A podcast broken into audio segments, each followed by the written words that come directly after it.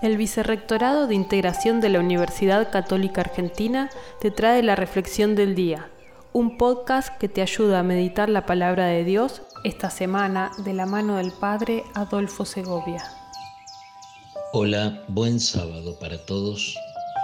El Evangelio que compartimos en este sábado nos invita a pensar en la dicha, eso que tantas veces buscamos por caminos eh, complejos, peligrosos, azarosos. Queremos ser dichosos, queremos experimentar momentos de felicidad, queremos sentirnos vivos, queremos experimentar la vida. Y justamente Jesús nos muestra un camino que no siempre tenemos en cuenta para encontrar dicha.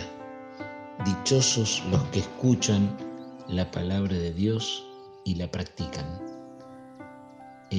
Pidamos al Señor que crezca en nuestro interior el deseo de su palabra, el amor a su palabra, que es verdadero camino de dicha y de alegría.